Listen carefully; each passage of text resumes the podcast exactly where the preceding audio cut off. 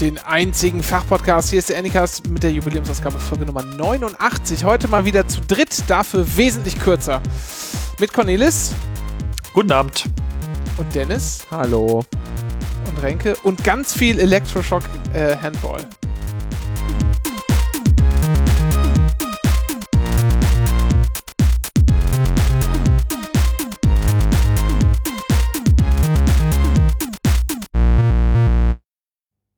Ja, wir sprachen letztes Mal drüber, guten Abend, die Herren, wir sprachen letztes Mal drüber, Electroshock Handball. Ich musste gerade im Vorgespräch mit Erschrecken feststellen, ihr habt das nicht gesehen, dieses tolle Video. Jetzt habe ich es einfach mal geschickt. Und, was sagt ihr dazu? Ist lustig. Toll, toll. Bezuckernd, ne? äh, bezuckernd, ja.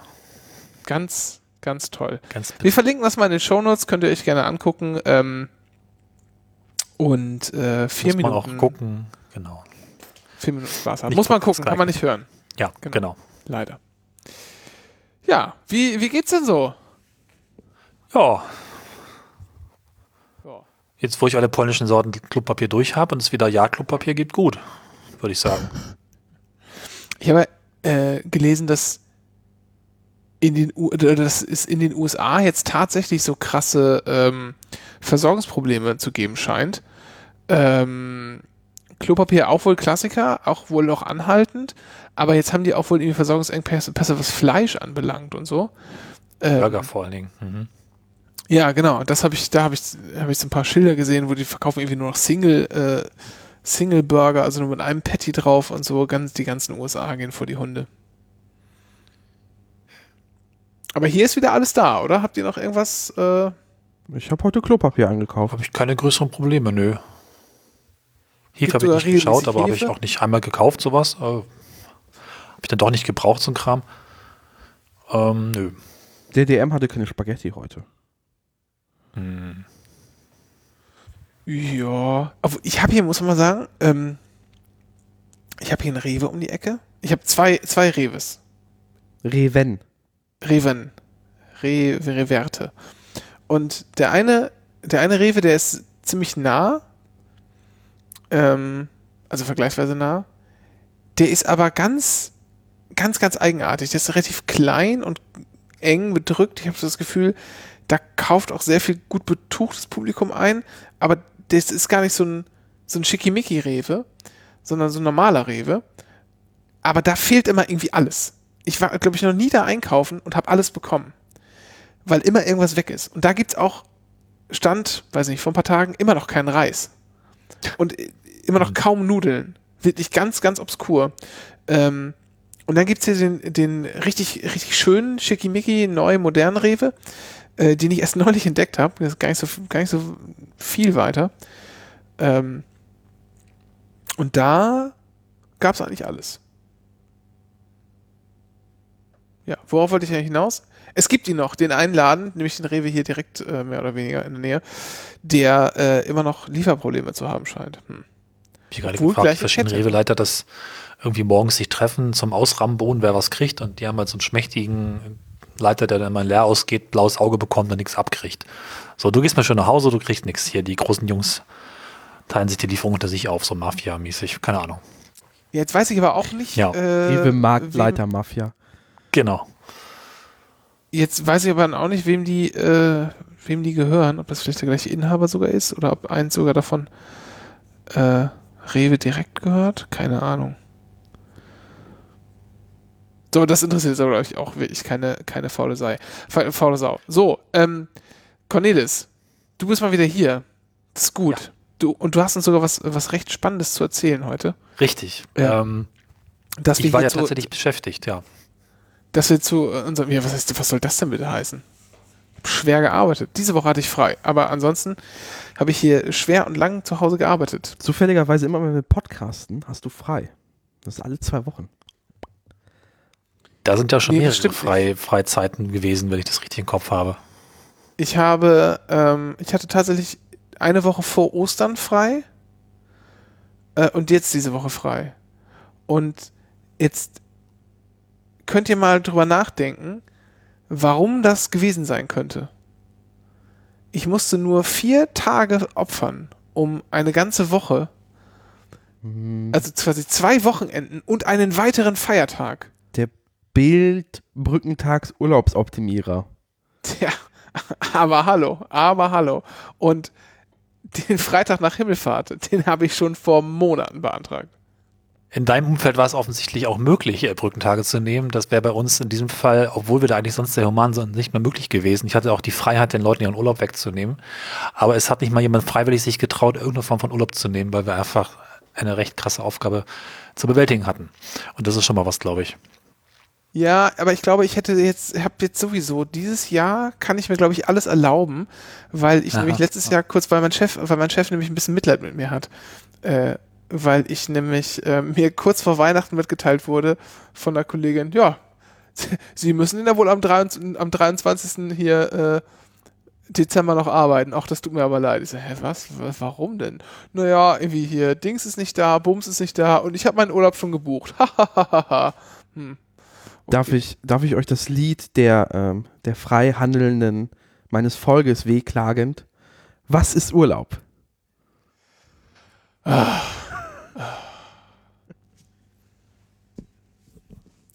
Ja, weiß ich nicht. Frag Attila Hildmann.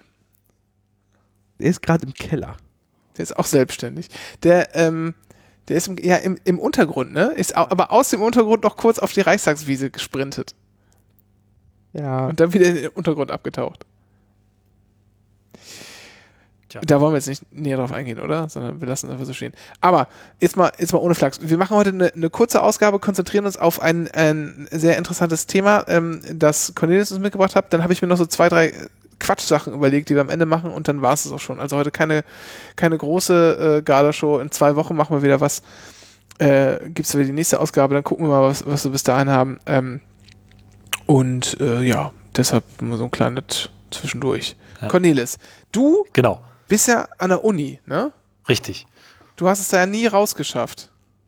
Naja, ich habe die Uni gewechselt, zumindest. Die Uni also, gewechselt, bin ja. eine Uni ja. weitergefahren und dachte mir, naja, gut, weil es so schön ist, lasse ich es jetzt auch dabei und ähm, bin dann da quasi wieder geblieben oder wieder eingestiegen. Übrigens, witzigerweise ist das exakt die Uni, wo ich 1995 oder 94, 96 mal irgendwann an so einem zentralen ähm, Lichthof gesessen habe und gedacht habe, auf keinen Fall willst du jemals studieren. Das ist mir erst viele Jahre später eingefallen, weil ähm, ich war dann irgendwie in der Mensa und es gab Essen und mir war hinterher so kurz elend, dass ich gedacht habe, ey, oh, studieren, auf gar keinen Fall. Und ich wollte damals Architektur studieren und ich war im Institut für Architektur studieren und das war das schlimmste, kaputteste und hässlichste Gebäude, das ich je gesehen habe. Und ich habe mir gedacht, Leute, nee, also sorry, was ist das für ein Scheiß? Das mache ich nicht mit. Jetzt arbeite ich ein Gebäude weiter. Und das ist mir irgendwie erst, äh, nachdem ich da fünf Jahre gearbeitet habe, klar geworden, dass ich genau da, wo ich nie hin wollte, jetzt arbeite. Das war genau. wirklich schön. Aber du, ja. dass das Gebäude nicht schön ist, das muss auch gar nicht sein. Ähm, das ist wie bei Der ist mittlerweile saniert, das ist jetzt sogar schön. Allerdings nicht mein Gebäude, das ist, ja, egal.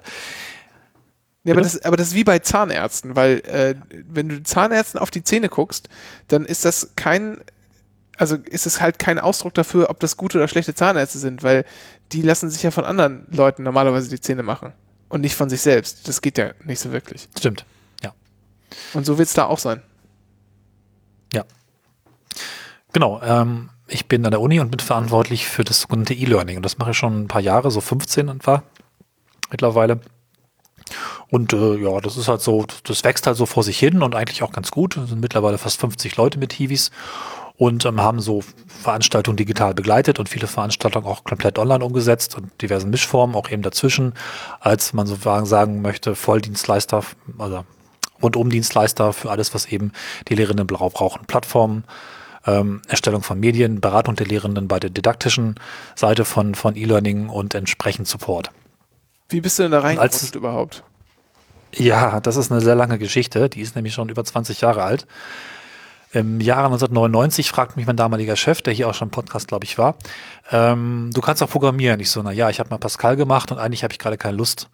Wir brauchen Leute, die programmieren können. Wir wollen da was machen mit Internet und Datenbanken. Und dann bin ich eine Woche später zu dieser Gruppe gegangen. Da saßen irgendwie ein Biologe, ein Kunsthistoriker, drei Sozialwissenschaftler und noch irgendwer, weiß ich nicht, kein Informatiker oder Menschen, die etwas mit Technik zu tun hatten. Und die beschlossen dann innerhalb von wenigen Minuten, wir bauen eine Lernplattform, weil wir sind ja alle Admins an Instituten und dieses, ähm, damals musste man Disketten sich geben lassen von Studierenden, um deren Hausarbeiten auf Webseiten, einfach auf öffentliche Webseiten zu laden. Das fanden wir so doof, dass wir gesagt haben, weil wir dann sagen, ja, es gibt hier Technik, da kann man Sachen automatisieren. Wir nehmen uns jetzt mal ein bisschen Arbeit von der Schulter und bauen eine Plattform, wo man dann einfach Hausarbeiten hochladen kann. So einen elektronischen Seminarordner hieß das damals, ESO. Ja, das äh, hat dann zu der Plattform Stutterpi geführt, die auch heute noch an vielen Hochschulen eingesetzt wird. Neben drei, zwei, drei anderen Plattformen in Deutschland eine der größten Open Source Plattformen für Unterstützung der Lehre. Und äh, ich habe halt nie aufgehört, da irgendwie Dinge zu machen. Erst als Mensch, der nicht programmieren kann, später als Mensch, der hoffentlich besser konzipieren kann und mittlerweile im Vereinsvorstand und auch als Core Group Mitglied und Graue Eminenz verantwortlich für Usability Design und das Erstellen und Erdenken neuer Features. Die Plattform läuft auch in Hannover und weil ich mich 2005 auf das, äh, ja, auf den Tipp eines guten Freundes dort beworben habe,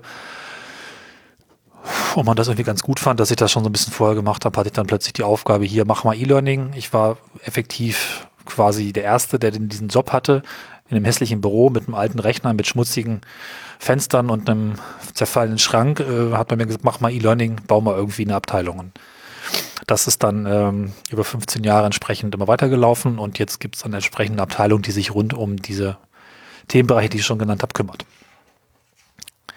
Jo. Und äh, ja. Das, äh, ähm, ja, das, das, das mal dein Chef war, das war mir gar nicht bekannt.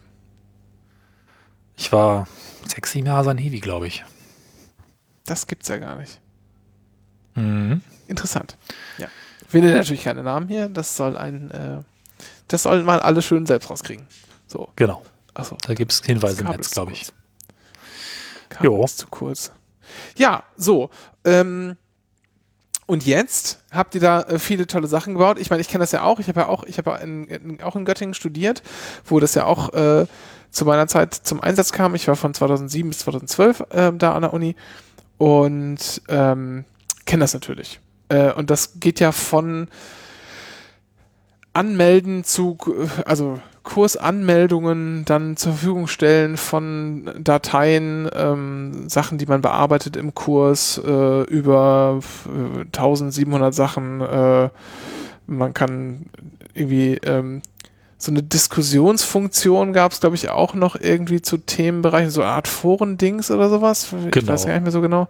Ja. Eigentlich gibt es alles. Ähm, es gibt äh, wir nennen es mittlerweile Betriebssystem für Hochschulen, weil wir von der Raumverwaltung über Kommunikationsfunktionen, Campusmanagement, Vorlesungsverzeichnis, aber eben auch ähm, Lernen. Stimmt, Vorlesungsverzeichnis, richtig, ja. Prüfungsformen, Verknüpfung zu Prüfungssystemen und ähm, alle möglichen Kommunikationsformen eigentlich alles anbinden oder anbieten, verknüpfen und als Plattform erschließen, was es eben so gibt an der Universität bis hin zu Bestellung von Druckerpapier oder den Displays an Räumen ist eigentlich alles drin, was man dieser Plattform als Erweiterung angedient an, da, anbauen kann, wenn man so will.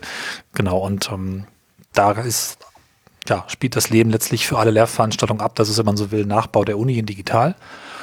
Und äh, ja, da gab es halt eigentlich immer auch schon genug zu tun mit diesem gewissen Anteil von Digitalem, was man eben so an der Uni macht. Seit Jahren wird davon gesprochen, dass jetzt Digitalisierung ist. Das fand ich mir ein bisschen witzig, weil ich mir gedacht habe, das machen wir eigentlich seit 20 Jahren, aber jetzt heißt es plötzlich nochmal wieder bewusst Digitalisierung und die Politik hat es ein bisschen verstanden und gibt vielleicht auch Geld. Und damit waren wir ganz gut ausgelastet. Also ähm, da war eigentlich kaum Luft, äh, noch mehr zu machen.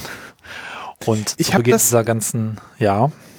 Ich habe das gar nicht so richtig zu schätzen gewusst in der Zeit. Ich habe immer gedacht, naja, das ist halt irgendwie so auch ein Tool, das sieht ein bisschen, naja, also könnte irgendwie hübscher sein, so, aber ist irgendwie oh, ganz. In mein Herz, ja. ist irgendwie zweckdienlich und, äh, und, und tut so und funktioniert ganz gut für alles das, was man so, so haben will.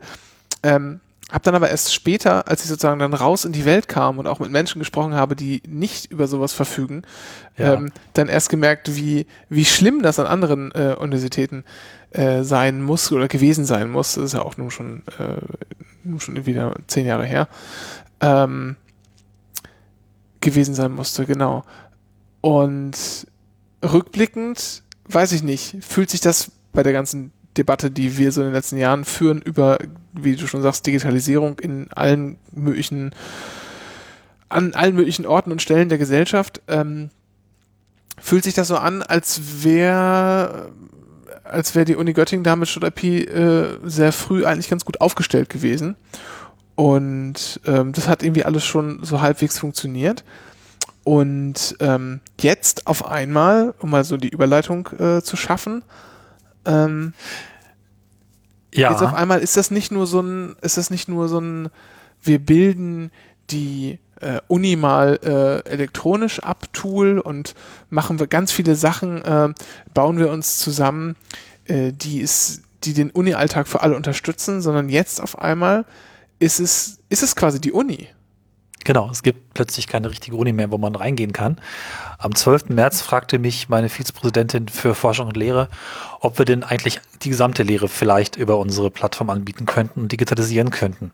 Ich habe dann noch gesagt, ja, und habe gedacht, ah, niemals. Also ich hatte tatsächlich in dem Moment keine Idee, wie das überhaupt innerhalb von, ich glaube, es waren fünf Wochen möglich sein sollte, die Inhalte, die ja teilweise über Jahre erstellt wurden und die Konzepte, die über Jahre gepflegt und weiterentwickelt wurden für ca. 30.000 Studierende, ähm, ins Netz zu transferieren. Und wir haben einfach nicht drüber nachgedacht, ob das geht und dann sofort losgelegt und äh, Server gekauft, äh, Konzepte entwickelt, Stellen hochgesetzt und einfach, einfach gemacht irgendwie. Es, es war so ein totaler Wahn, der vor zwei Wochen, glaube ich, dann im offiziellen Semesterstart geendet ist. Und äh, um es kurz zu machen, äh, erstmal, es hat tatsächlich funktioniert. Und das ist etwas, was mich äh, wahnsinnig freut und was dieser ganzen schwierigen Phase auch so ein, so ein positives ähm, etwas gegeben hat, was ich auch nach einem ganz schlimmen Start, den ich glaube ich woanders erzählt habe, gar nicht äh, so erwartet habe. Das ist also wirklich so, so ein, ein wahrscheinlich für unsere Abteilung und auch für das Thema ein Erfolg, wie wir noch nie zuvor hatten. Auch eine, eine Beschleunigung der Digitalisierung, wie es sie nie gegeben hat und die auch mit Sicherheit nachhaltig sein wird.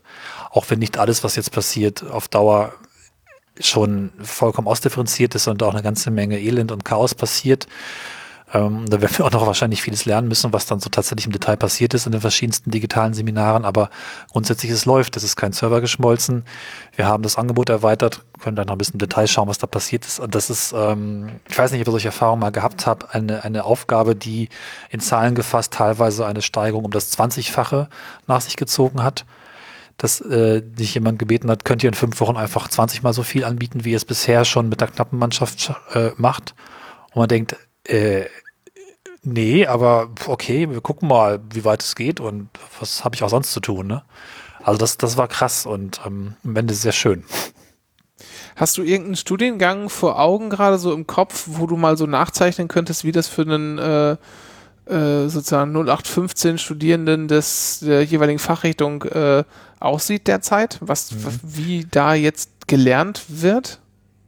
Also so richtig nachzeichnen, das ist tatsächlich schwierig, weil ich diese Studierendenperspektive nicht habe. Aber was wir machen, unterscheiden eigentlich in zwei Grundformen. Die Begriffe sind jetzt auch an vielen Hochschulen neu aufgetaucht.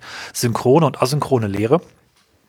Einfach gesagt, asynchron bedeutet, dass jemand sich vorher meist von Videoprogrammen setzt und Lerninhalte aufzeichnet, dann bereitstellt und dann kann äh, später über die Inhalte diskutiert werden, können Fragen gestellt werden. Und Studierende müssen eben entsprechend auch sehr eigenständig lernen. Das heißt, es gibt keinen, keinen zeitlichen Bezug, wo jemand vorn steht und eine Show macht, sondern das Ganze passiert in Konserve, in der Regel in Video und im Rechner und die Studierenden müssen selbst auch ein bisschen schauen, wann sie das Lernen machen. Die synchrone Lehre ist im Prinzip die Videokonferenz. Bitte? Binge ja, Learning. Genau. Dann, ja. Binge Learning, ja. Und die synchrone Lehre ist im Prinzip eine Videokonferenz, wo man dann in der Regel zu der Zeit, wo man normalerweise im Hörsaal oder im Seminarraum sitzen würde, sich mit dem Lehrenden in einer Videokonferenzsoftware trifft, um dann letztlich sich in verschiedenster Form die, die Lehrinhalte anzuschauen. Im einfachsten Fall ist es einfach nochmal die Folien, die es sowieso gibt, vorgetragen, im besten Fall durchaus angereichert um interaktive Elemente, auch vielleicht um gezielt aufbereitete Lerninhalte, die dann eben nicht direkt Dozent vor der Kamera sind, sondern auch vielleicht mal eine Animation oder eine Visualisierung oder ein mitgefilmtes Experiment ist im Labor, um dann entsprechend ähm, im wöchentlichen Takt weiterzulernen. Oh, kurze Frage, äh, gerade weil du gerade Experimente sagst, wie machen das denn so ähm, Studiengänge, die haptischer sind? Ja, also äh, es gibt sicherlich Veranstaltungen, die ausfallen. Und ähm, gut, Experimente lassen sich zeigen, aber es gibt einige Aspekte, sagen wir jetzt mal Musikhochschule, die können nicht vollständig umstellen auf online. Die äh, spielen auch stark darauf, dass es demnächst eine Möglichkeit gibt, in bestimmten äh, Regelwerken der Hygiene auch zurückzukehren in Präsenzveranstaltungen. Und was dann nicht funktioniert, muss halt ausfallen. Also eine vollständige Transformation der Lehre auf online, auch landesweit, ist schlichtweg nicht möglich. auch äh, es gibt so Aufgaben wie Architekturmodelle bauen, das, das kann ich natürlich nicht online machen. Ich kann versuchen, das irgendwie umzusetzen und vielleicht dann eben jeweils allein was machen zu lassen und mir das dann im Bildschirm anzugucken. Aber das Haptische lässt sich nicht vollständig abbilden, das ist klar. Ne? Ja, Schnibbel, Schnibbelkurse, ne? Medizin, Tiermedizin, ja. sowas. Ja, genau. Und ich muss auch davon ausgehen, dass wir jetzt zwar als Infrastrukturanbieter sehr glücklich sind, dass wir auch alle Anfragen, es waren über 3500, die wir gezählt haben, mit vielen, vielen Einzelnachfragen in diesem Ticket jeweils auch eigentlich tagesaktuell abgearbeitet haben und dass unsere Plattformen laufen. Ähm, aber das heißt jetzt nicht unbedingt, dass es für jeden Studierenden und für jeden Lehrenden da jetzt äh, der Genuss schlechthin ist. Und wie das tatsächlich läuft, wissen wir bisher noch nicht. Da ist noch einiges an Evaluation und äh, auch Beobachtungen und Gespräche nötig, wie das eigentlich aus Sicht der jeweiligen Zielgruppen funktioniert. Das ist aus der großen Überflugshöhe eigentlich nicht so richtig zu sehen. Nun sprechen wir ja alle seit Wochen darüber, ähm, äh, in allen möglichen Belangen, also von äh, eben hier Digitalisierung, auch Schule, oder nicht nur, nicht nur Uni, natürlich auch Schule ähm, oder auch ähm, diese äh, die Fahrradwege, die, die vielerorts in Deutschland äh, eingezeichnet werden auf, auf Straßen, jetzt auf einmal mehr Fahrradwege entstehen, ähm, was jetzt so provisorisch was jetzt so provisorisch eingerichtet wird, äh, in so diesen dieser komischen Corona-Zeit, wo alle nicht so viel raus sollen und sich, sich sozusagen Notwendigkeiten, auch andere Notwendigkeiten ergeben, eben nicht so viel im ÖPNV abzuhotten hier in Berlin, sondern das Fahrrad lieber zu nehmen oder äh, eben von zu Hause aus zu lernen, anstatt im vollen Hörsaal äh, zu sitzen. Und überall sagen sich ja alle, naja, ach, weißt du was, das ist doch auch eine Chance. Jetzt können wir mal gucken, was wir anders machen können. Und vieles davon bleibt sicher auch äh, nachdem, wir den, nachdem der ganze Bums hier vorbei ist. Kannst du schon für deinen Bereich erkennen, was, ähm, was nach Corona bleiben wird oder ist es dafür noch zu früh? Ähm. Punkt. Ja, genau. Also eine Sache, die bleiben wird, ist, wir haben uns äh, überraschend neue Plattformen installieren lassen. Wenn jetzt gesagt wird, die, die Lehre findet über Videokonferenzen statt, dann ist halt die Frage, was nimmt man denn da eigentlich? Skype, naja, Vielerorts wird Zoom eingesetzt. Die Diskussion mache ich hier nicht auf. Wir haben das erfolgreich abgewehrt und gehören auch zu den wenigen großen Hochschulen, die es definitiv nicht im Einsatz haben. Ähm, aber da brauchten wir also eine Plattform für die Unterstützung von Lehrveranstaltungen mit digitalen Whiteboards und wo man sich auch angucken kann, wenn man es möchte, einen kleinen Chat und so weiter. Und da gibt es eine sehr schöne Open-Source-Plattform namens Big Blue Button. Und die wurde, glaube ich, jetzt an jeder zweiten Hochschule installiert und eingerichtet, teilweise mit Serverfahren von bis zu 20 virtuellen Maschinen, die diese Plattform befeuern. Das Lustige ist, vor circa, circa sechs, sieben Wochen kannte die keiner. Oder hatte man mal ver verwendet oder hier und da, aber die allermeisten Menschen, die das jetzt schulen und einsetzen, kannten diese Plattform vor sechs, sieben Wochen nicht. Ähm, auch bei uns haben wir das über Nacht quasi hochgezogen. Erst gab es mal einen Server, dann hieß es, naja, es können auch vier, naja, ihr könnt auch acht, ach, ihr könnt auch zehn haben, ach, ihr könnt auch zwanzig haben. Und unser Rechenzentrum ist regelmäßig irgendwelche virtuellen Maschinen noch nachgeworfen und eine unglaubliche Infrastruktur aufgebaut, von der ich wirklich nicht gedacht hätte, als es Mitte März losging, dass wir das äh, entsprechend vier, fünf, sechs Wochen später stehen haben würden, die jetzt perfekt läuft und die die Lehre ähm, in vielen Fällen ergänzt. Und ich denke, diese Mischform ähm, immer mal auch per Videokonferenz zu arbeiten, eben nicht alles äh, in Präsenz zu machen, wird auf jeden Fall bleiben. Die hohe Kunst ist, glaube ich, einfach, genau der Begriff Mischform, so ein bisschen die Zutaten zu kombinieren. Ähm, dass ich eben auch die Präsenzsituation nutze, um Fragen zu beantworten, zu interagieren, die Vermittlung aber vielleicht ähm, in einem guten Video mache, was ich vielleicht in, jetzt in diesem Semester machen muss, da festgestellt habe, naja, ich das einmal ordentlich mache, dann habe ich entsprechend auch eine Möglichkeit, die ich immer wieder verwenden kann und kann mich voll darauf konzentrieren, ähm, ja, zu üben und zu, zu, zu beantworten und eben mit den Studierenden Dialog zu treten und nicht mehr in den äh, Vorlesungsmonolog zu gehen. Und ich glaube, das, ähm, was viele Lehrende einfach von sich aus nicht ausprobieren wollten, ist jetzt ein Zwangsexperiment, von dem vieles eben bleiben wird. Also mehr Video, mehr Videokonferenz, mehr Interaktion mit ja, digitalen Möglichkeiten wie Klickersysteme oder Chat. Und ähm, aber eben nicht die, die vollständige digitale Lehre, sondern man wird sich, glaube ich, auch darauf freuen, den Raum, den physischen Raum wieder ausgewählt zu nutzen. Aber er wird kostbar werden. Er wird für bestimmte Situationen eben genutzt werden, nicht mehr für die 2000 Personen Vorlesungen, wo man einfach alle Menschen reinkübelt. Ich hoffe, dass das das erste ist, was durch dieses Konzept hoffentlich ersetzt wird. Hast du, du hast ja gesagt, ihr habt jetzt auch Leute dazu bekommen. Wahrscheinlich jetzt nicht, äh, nicht dauerhaft ja. für immer, aber erstmal nur für eine gewisse Zeit und so. Und vielleicht bleiben davon dann doch wieder einige hängen, kennt man ja so, ist es ja häufig. Ähm, aber wie ist denn das mit eurer, mit eurer Arbeitsbelastung? Also, ähm, die wird ja jetzt in den letzten Wochen ziemlich hoch gewesen sein, nehme ich an. Und das ebbt jetzt dann wahrscheinlich jetzt nach Semesterstart so ein bisschen ab. Äh, ist jetzt so meine, meine Vorstellung, ohne dass ich irgendwie genaueres weiß oder mit dir darüber gesprochen hätte. Ähm, wird das denn, wenn du jetzt einberechnest, dass sich der, ähm, wie du gerade prognostiziert hast, wenn sich das ungefähr so ergibt, dass sich auch ein größerer Teil E-Learning äh, sozusagen verfestigen wird, ist das, also wie wirkt sich das auf euch als Abteilung aus?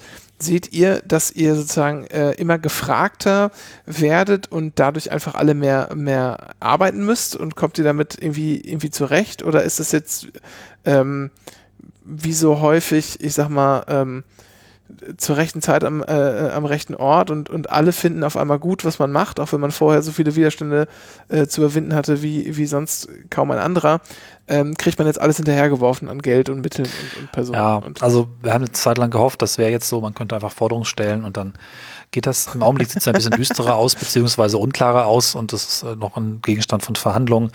Da würde ich auch nicht ins Detail gehen. Also es ist nicht eigentlich sind wir in Zeiten, wo die Hochschulbudgets gekürzt wurden in Niedersachsen und das eben auch nicht unbedingt sich jetzt dadurch über Nacht ändert. Es regt sich langsam was und es gibt die Hoffnung, dass da auch nachhaltig was passiert. Fürs Erste haben wir ja Sofortmittel bekommen, mit denen wir auch Personen aufstocken konnten, was das weitestgehend abfängt. Es ist jetzt auch nicht so, dass wir irgendwie uns verdoppeln müssten, sondern da wir einfach auch viele Erfahrungen und Plattformen schon da haben und auch gute Supportstrukturen haben, die auch durchaus noch Luft haben zu skalieren, die auch das gewohnt sind, dass es zum Semesterstart wieder ein bisschen mehr wird, wenn man danach auch abbaut, war das jetzt vielleicht so 30, 40 Prozent bei äh, einem kleineren Anteil der Personen, vielleicht einem Viertel, die wir oben drauf gelegt haben.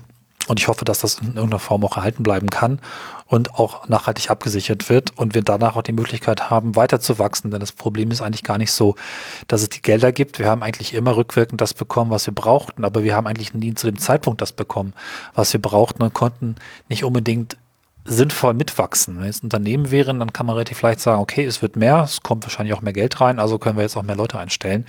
Die Uni denkt halt nicht so und es ist nicht so leicht äh, zu vermitteln, dass wir ja schon wieder doppelt so viele Leute brauchen. Und das ist eigentlich seit 15 Jahren so.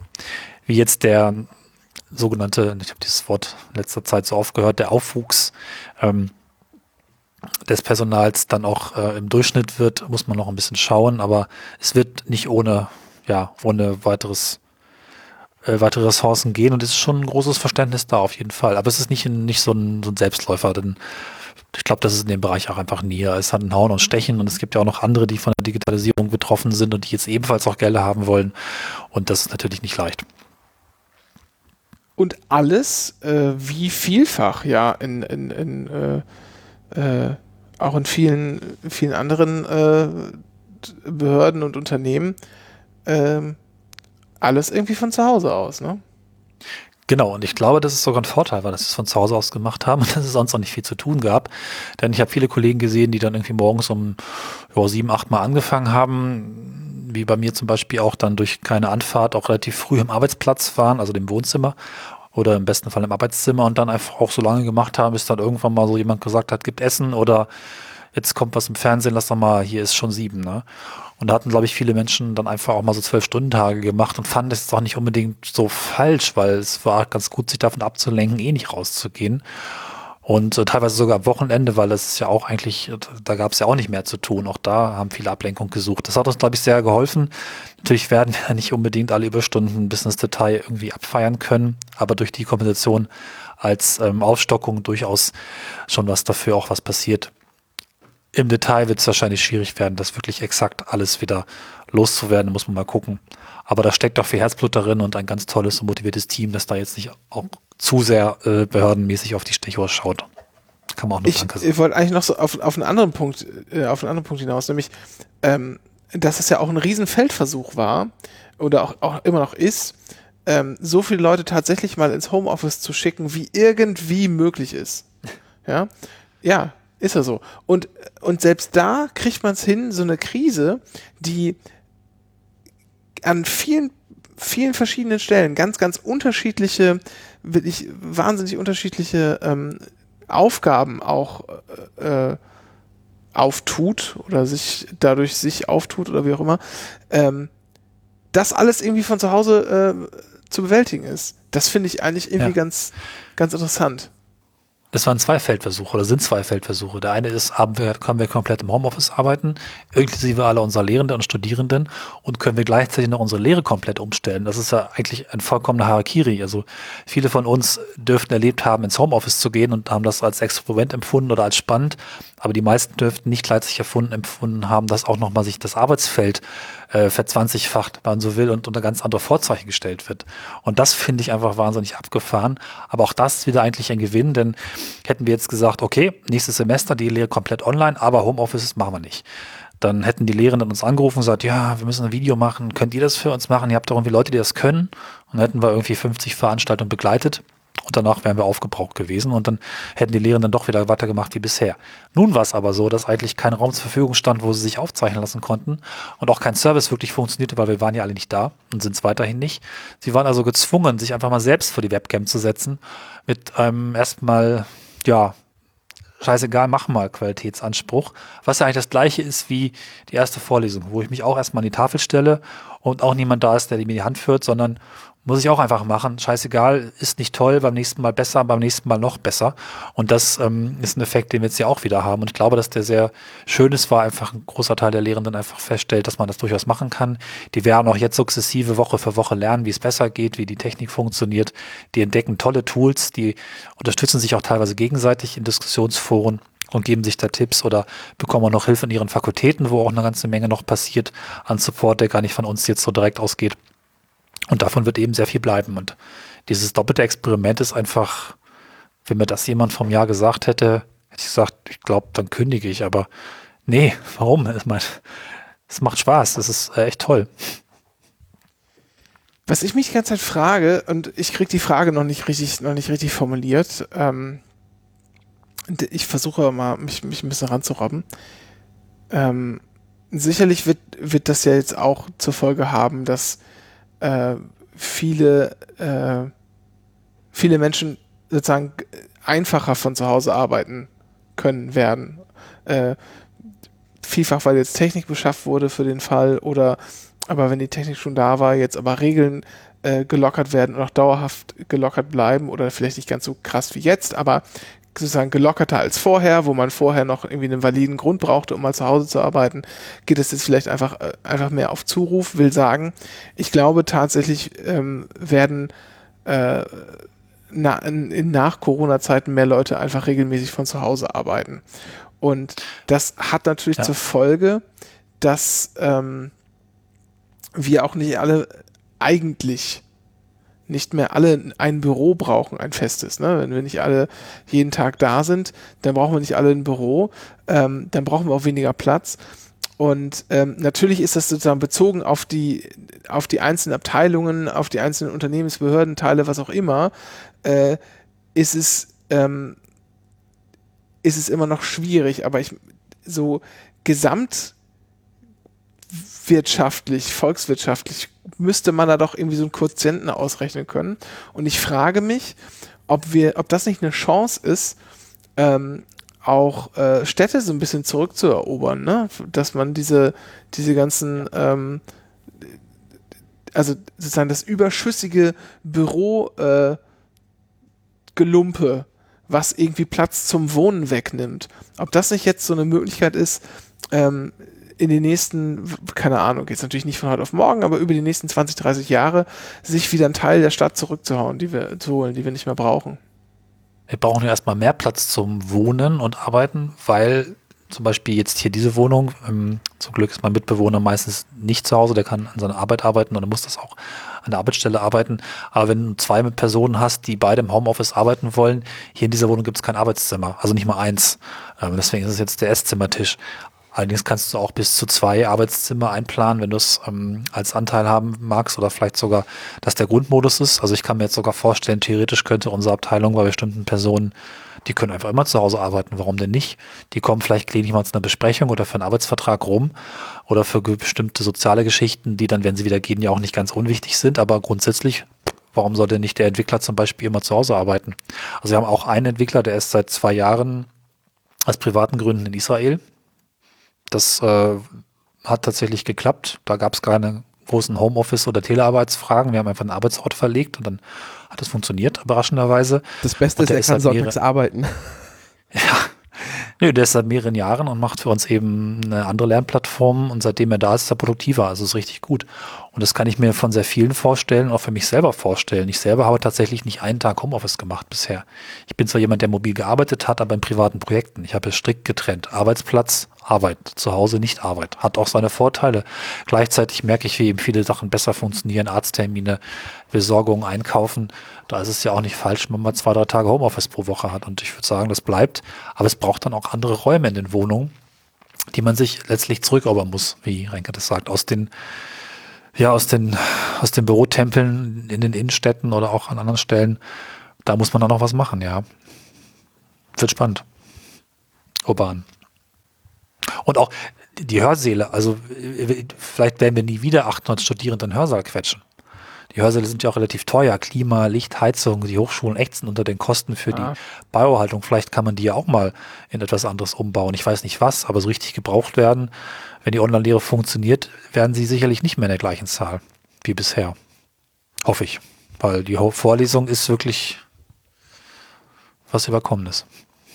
Ich glaube, das ist dann aber genauso mittel- bis eher langfristig. Ne? Ich glaube schon, dass. Auch ähm, klar.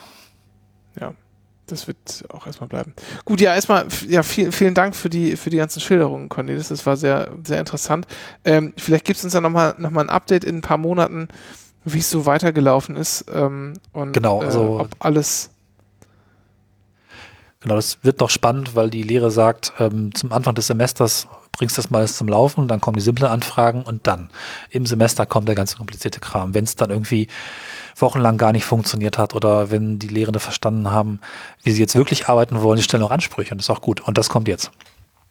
Davon werde ich berichten. Sehr schön. So. Dennis, hast du noch ein Thema? Nee. Ich habe keine, nix, nix, das ist einfach gar nichts. Ich würde ich würd noch mal ganz kurz, wir haben ja gesagt, wir machen nur kurz und das war jetzt schon der Hauptteil. Ich würde noch mal kurz gerne mit euch über äh, komische Corona-Hobbys sprechen und mal fragen, habt ja. ihr sowas auch? Habt ihr so komische Sachen in letzter Zeit entwickelt? Ähm, Kochen? Die, ja, die ihr euch irgendwie so angewöhnt habt, die ihr jetzt, die ihr jetzt macht, ähm, die ihr vielleicht vorher Putzen. nicht in der Intensität gemacht habt oder nicht so gerne oder vielleicht auch was ganz Neues und so. Und was, was ist das? Das würde mich interessieren.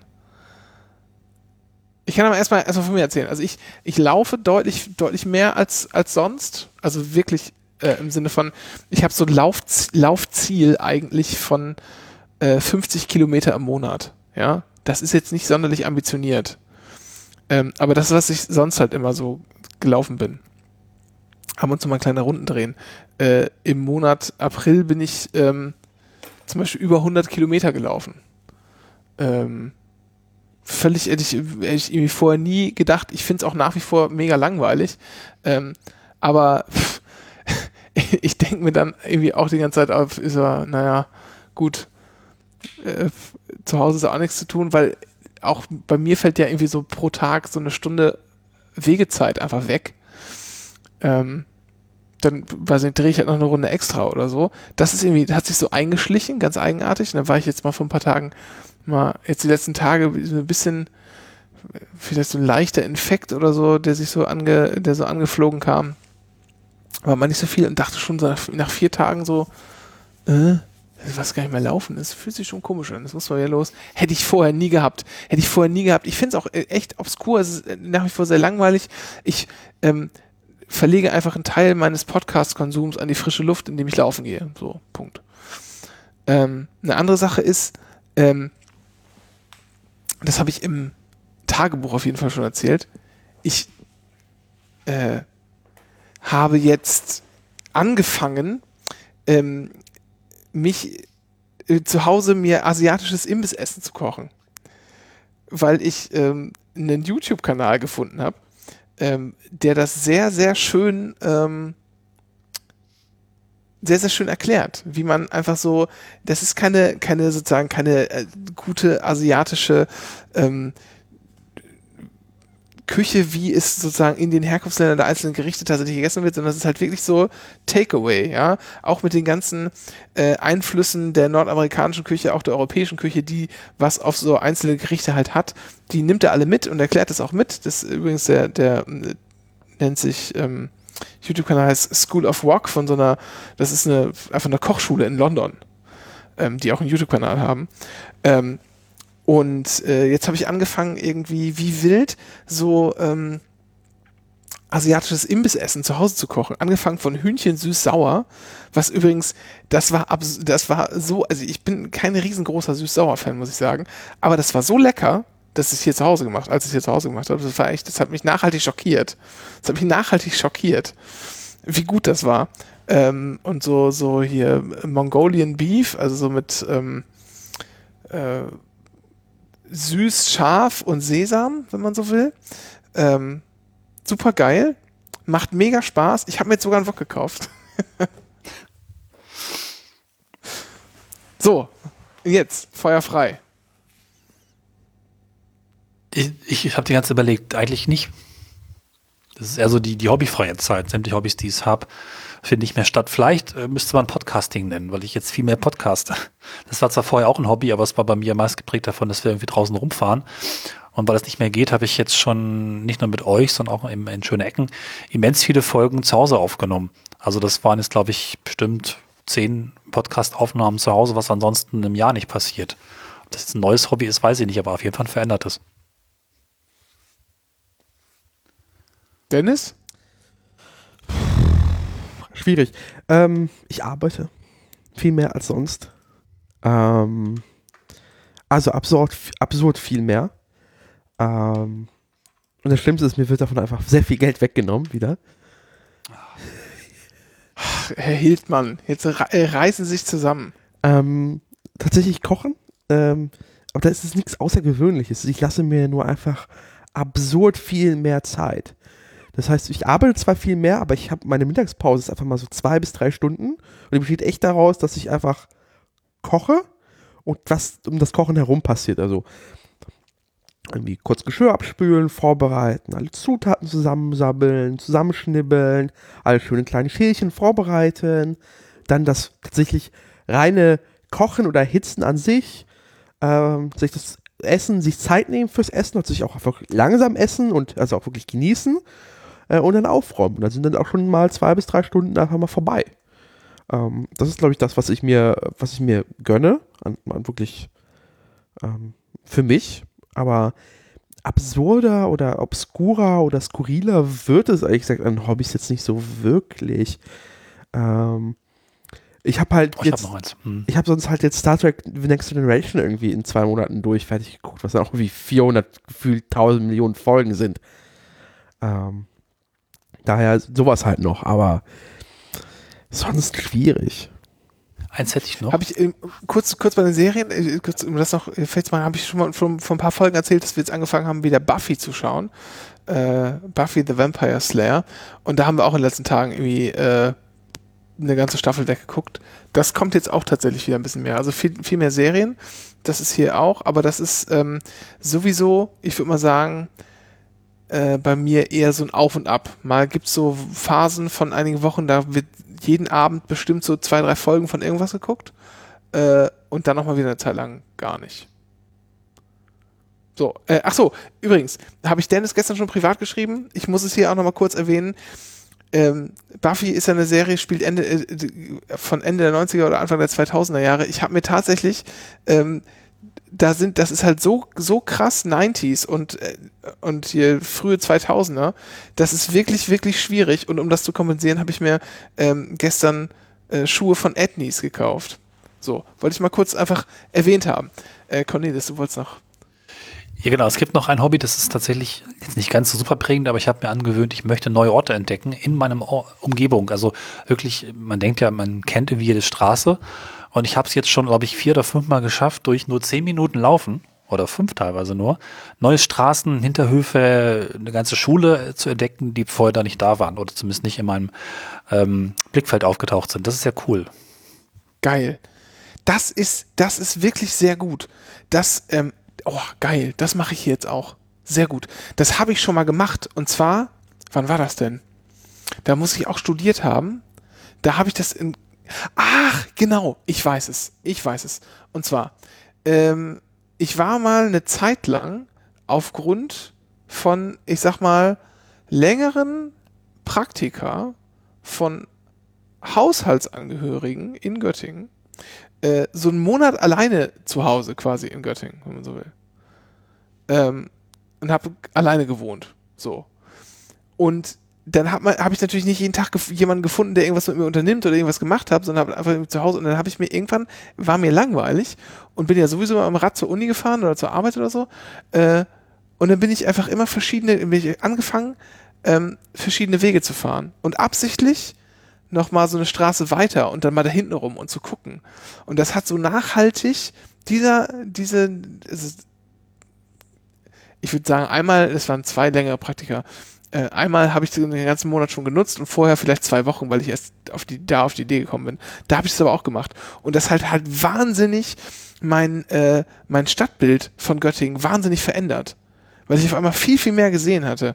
Und das habe ich dann auch mal tatsächlich irgendwann, als mir langweilig war, ähm, in meinem Heimatdorf in Ostfriesland gemacht.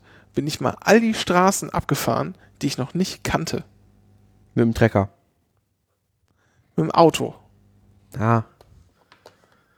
Ist halt ein großes Dorf. Das ist halt nicht kleiner Dorfkern und dann ist vorbei, sondern ist halt schon ein bisschen flächenmäßig. Ähm, ja, aber sehr gut, Cornelis. Und danke für diese, danke, ja, das, das werde ich hier auch machen. Sehr schön. Ja, ich glaube, das geht auch an jedem Ort, selbst wenn man denkt, alles zu kennen. Ähm, ja. Das, ähm, ja, das, das funktioniert.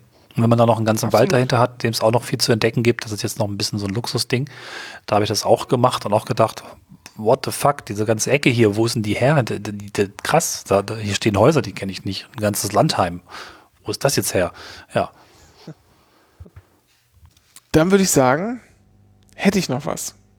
Was vorbereitet. Also ich habe es vorbereitet. Ja. Ihr müsst es jetzt währenddessen, äh, währenddessen mit mir vorbereiten.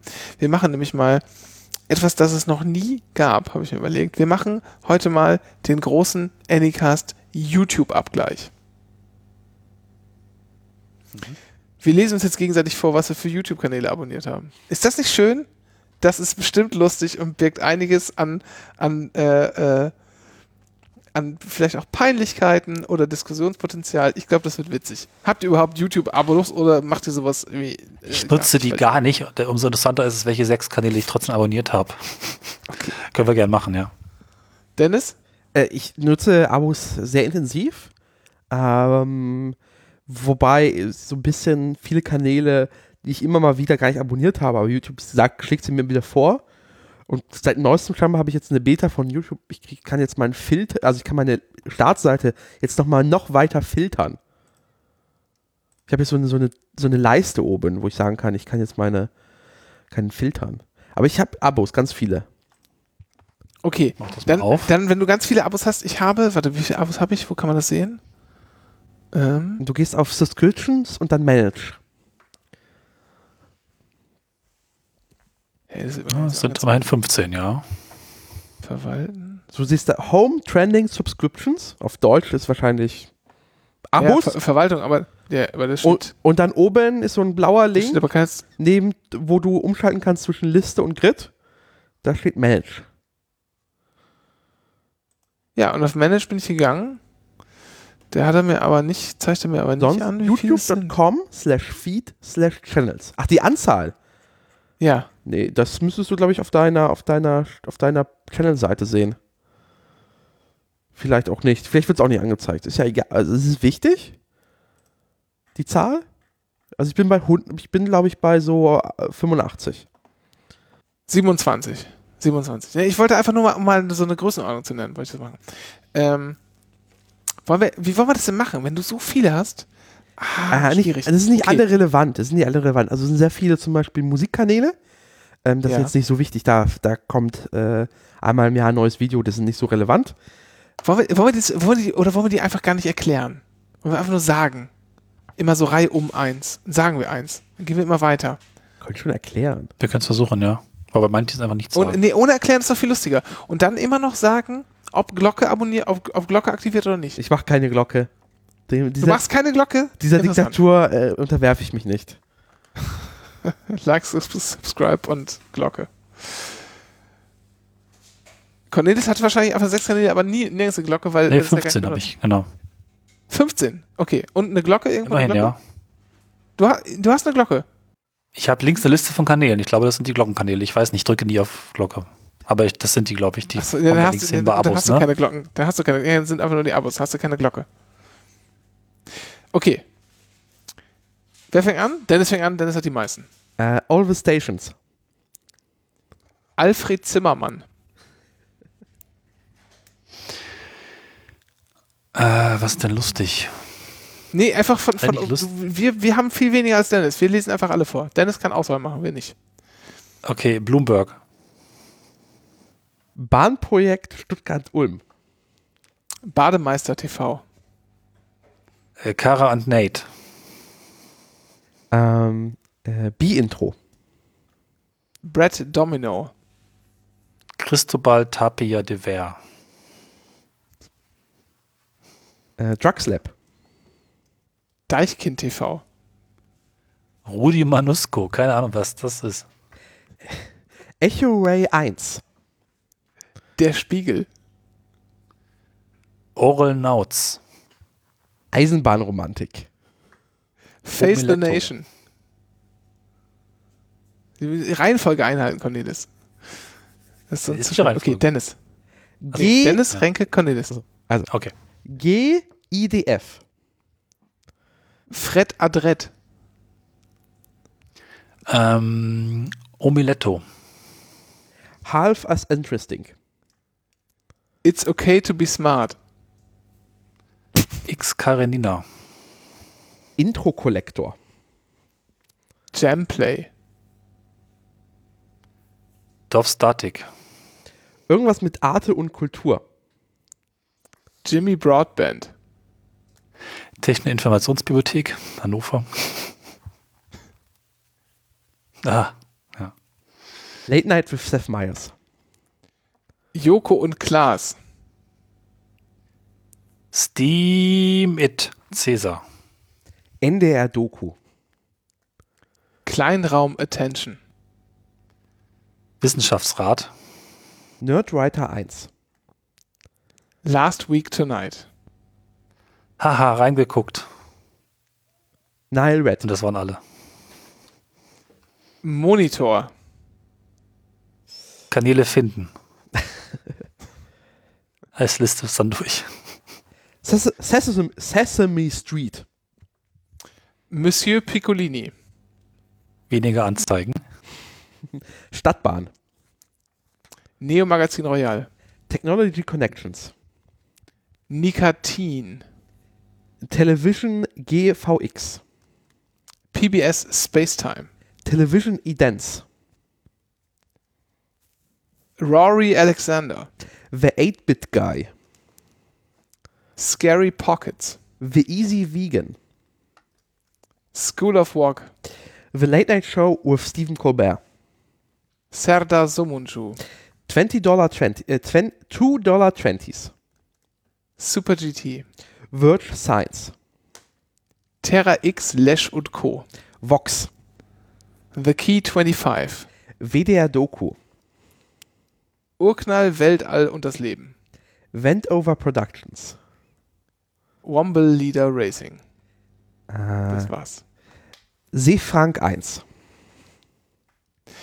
Ähm, okay, äh, extra Frage. Was ist der Kanal mit den wenigsten Abonnenten, die ihr abonniert habt? Äh, kann man das sortieren? Das kann man nicht sortieren. Also ich habe einen mit 49, 32, äh, 21. Ist der Anycast? Den habe ich nicht mal. Aber 21 Abonnenten. Abonnentinnen. Äh, das ist noch der Spitzenreiter. Oh, Good Morning in the Morning. Zwei Abonnenten. oh ja, okay. Okay, aber es zählt vielleicht nicht. Ein Äh, nicht mehr vorhandener Kanal, zählt das? Nee, ne? Was da überhaupt noch drin ist, witzig. Ich habe kleine Raum Attention sind 8. Alfred Zimmermann 13. ich habe hier, ich hab hier einen, quasi, der mir nicht gehört. Stadtbahn ist 8. Äh, Super, 190 Abonnenten, das ist der, den ich selbst gebaut habe. Für ein Uni-Projekt. nee, 8 tatsächlich ist der, der mit den geringsten. Und die Wissenschaftsrat hat noch 131. Und die meisten? Oh, gucken wir mal kurz. Äh, Bei mir eindeutig Last Week Tonight 7,96 Millionen Abonnenten. Da mache ich auch mal die Rudi Manus. An jetzt. Rudi Manusko hat 7 Millionen Abonnenten. Ich habe keine Ahnung, wer das ist. Irgendein Klavierspieler. Warum habe ich den denn hier? Keine Ahnung. Ich guck gerade noch. Meine Liste ist etwas länger. Ähm, Nenn, nenn einfach einen, damit wir. äh, 7,4 äh, 4 Millionen Late Show with Stephen Colbert. Na, Vox hat's 8 sogar. So. Aber nicht das deutsche Vox. Okay.